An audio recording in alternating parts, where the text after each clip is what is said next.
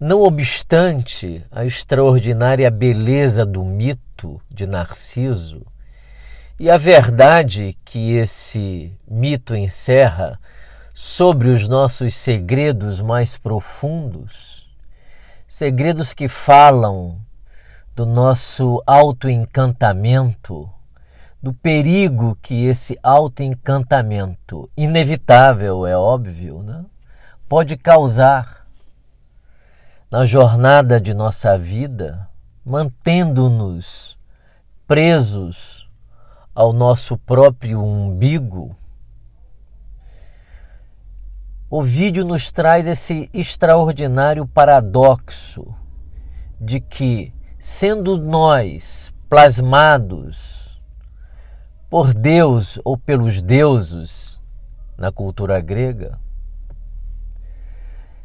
com essa tendência de nos fecharmos sobre o nosso próprio umbigo, sendo a nossa base, essa base de estar fechado sobre nós mesmos, ensimesmados sobre o nosso próprio umbigo, sendo essa a nossa base, sendo este o nosso encantamento primevo, a tentação mais perigosa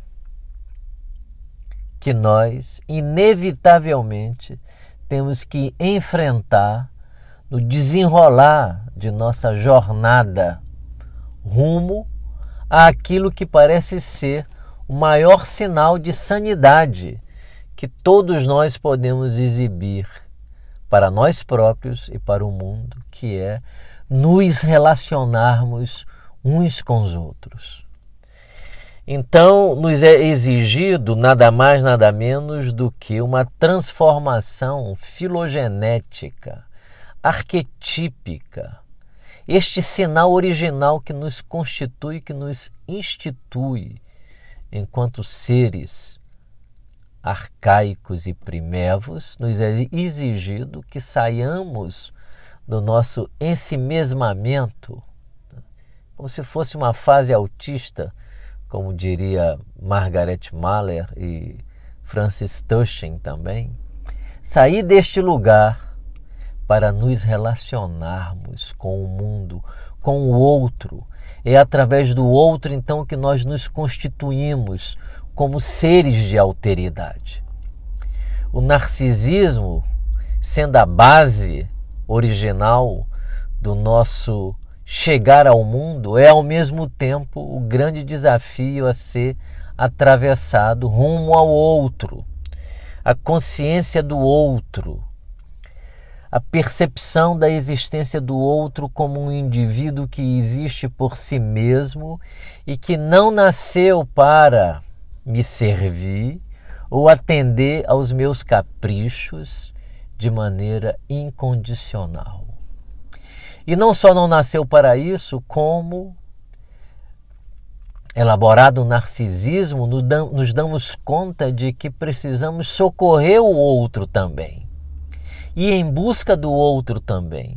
Reconhecer a nossa dependência do outro, a nossa necessidade do outro, os riscos que nós corremos em termos de sofrimento, se este outro a quem amamos, a quem queremos, a quem reconhecemos os nossos afetos mais profundos, possa eventualmente nos abandonar, nos deixar se afastar de nós, um grande risco que nós corremos. A defesa contra esse risco é o narcisismo, é a fantasia onipotente e delirante de que o outro não nos importa, de que o outro não nos afeta, de que nós triunfamos sobre a fantasia de depender do outro e agora já não dependemos mais nem do outro, nem de nada, nem de ninguém e criamos essa loucura né, de que somos completamente independentes de tudo e de que nada pode nos alcançar. Este sentimento delirante é uma defesa contra o amor, é uma defesa contra a dor e a percepção de que o amor pode gerar um sofrimento intolerável para o indivíduo. Então a gente pode entender o narcisismo como um refúgio psíquico para onde o indivíduo se retirou para evitar qualquer tipo de sofrimento, decepção ou frustração, e ao mesmo tempo se retirou para esse refúgio né, para preservar né, o objeto delirante de que naquele mundo no qual o indivíduo vive, o sofrimento jamais poderá penetrar, porque ele triunfou sobre o sofrimento delirantemente. Né? Então, o narcisismo é uma doença grave, né? muito grave, né? Que faz com que o indivíduo não consiga se relacionar com o mundo e exibir um triunfo sobre o mundo pelo mero e simples fato de evitar sofrimento e evitar a percepção do amor e da dependência do objeto natural, típica de quando amamos alguém, de depender de alguém porque amamos. Depender no sentido psicanalítico do termo, que significa reconhecer a importância do outro na minha vida. Então, o narcisismo é uma doença grave, né? é considerado um transtorno de personalidade. Né? Segundo o DSM, é um padrão invasivo de grandiosidade. Né? A grandiosidade é uma defesa contra se sentir muito pequeno e dependente. Há um ódio a esse sentimento. Há um ódio à percepção né, de que se é carente enquanto indivíduo e enquanto espécie. Né? Todos nós somos carentes. Né? pênia em grego se diz, né? que é a pobreza, pobreza no sentido da carência, de necessitar do outro. Né? Isso é sentido como uma vergonha, né? isso é sentido como uma inferioridade no narcisismo. Há uma necessidade contínua também, diz o DSM, né? de admiração. É óbvio, né? É essa admiração que é disparada dentro da mente pelos próprios autoelogios que o indivíduo perpetra contra ele próprio, né, num fechamento extraordinário. É, como o mundo não pode validar ininterruptamente o valor de alguém como uma estrutura narcísica, né, porque há uma necessidade inclemente de contínuo incensamento deste ego inseguro acossado pelo fantasma da carência e da necessidade do outro. Então, esta, este padrão invasivo de necessidade contínua de admiração, né, ele é necessário para aplacar a fúria é, da carência que, não podendo ser destruída, sem que o indivíduo se destrua ele próprio, né, se mantém por perto, querendo ser reconhecida querendo reconhecimento da pessoa desta carência, né? para poder necessitar de alguém e se sentir grato, amado né? pela presença de uma outra pessoa. Então, a, a, a, o assassinato desta tendência, né? e esse assassinato é feito de forma delirante, porque a presença continua. Né? Então, é, na verdade, o indivíduo destrói parte do seu aparelho mental para não perceber. Né? Estou falando de uma psicose, né? É, para não perceber as exigências da personalidade total. Né? É, e um outro padrão invasivo típico do narcisismo é a falta de empatia, né? Mas é óbvio, né?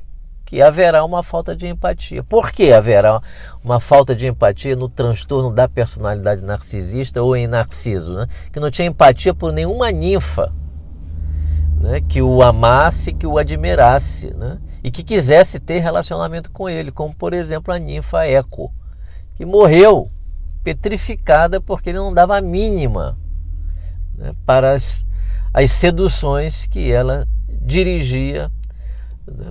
Para ele. Né? Essa falta de empatia se deve ao fato do amor estar é, boicotado, solapado, né? destruído né? no interior do narcisismo, porque o amor liga, o amor não desliga, O amor liga um objeto a outro objeto por laços de afetividade. E, de novo, o risco se estabelece nesse momento. Porque há um laço de afetividade que pode ser quebrado. E há uma negação da separação no interior do narcisismo. O que quer dizer isso? O indivíduo não conseguiu fazer uma posição de desenvolvimento ali quando era bebê, né, para perceber a mãe, os objetos maternos circundantes, né, como objetos que tinham autonomia, eram independentes e existiam independente deles. Esse é o pânico, é o pânico da separação que existe né, é, no interior do narcisismo, que pode ser avistado de uma maneira explícita no transtorno da personalidade borderline como o primeiro critério, inclusive, né? que é o pânico diante de separações reais ou imaginárias.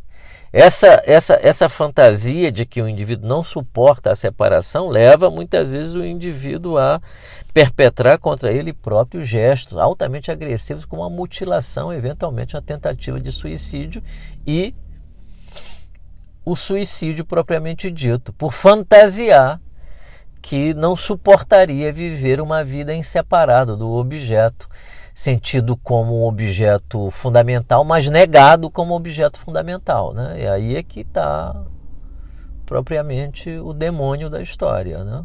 Aí é que está escondido a, o prognóstico é, maligno né? de um narcisismo muito severo, estudado por Rosenfeld. Né? Então há uma falta de empatia porque o amor liga e há um ódio a tudo aquilo que liga. Né? Desde a mais tenra existência na vida, o aparelho mental daquele indivíduo tenta negar os laços que os unem ao objeto sentido como amado e imprescindível, vital na vida dele. Então há um ataque todo o tempo a esse vínculo. É um ataque ao vínculo primitivo. Né? O John Bowlby estudou muito a questão do vínculo. Né? E Pichon Rivière também tem um livro interessante sobre um vínculo também, né? que tem que ser lido. Né? Tem que ser lido. Então essas essas três características, que são os padrões invasivos do transtorno da personalidade narcisista, a grandiosidade, a necessidade de admiração e a falta de empatia, constituem efetivamente a descrição do nosso herói trágico Narcissus, ou Narciso. Eu vou ler uma poesia de Ovídio que é de uma beleza incomensurável. Né? Incomensurável.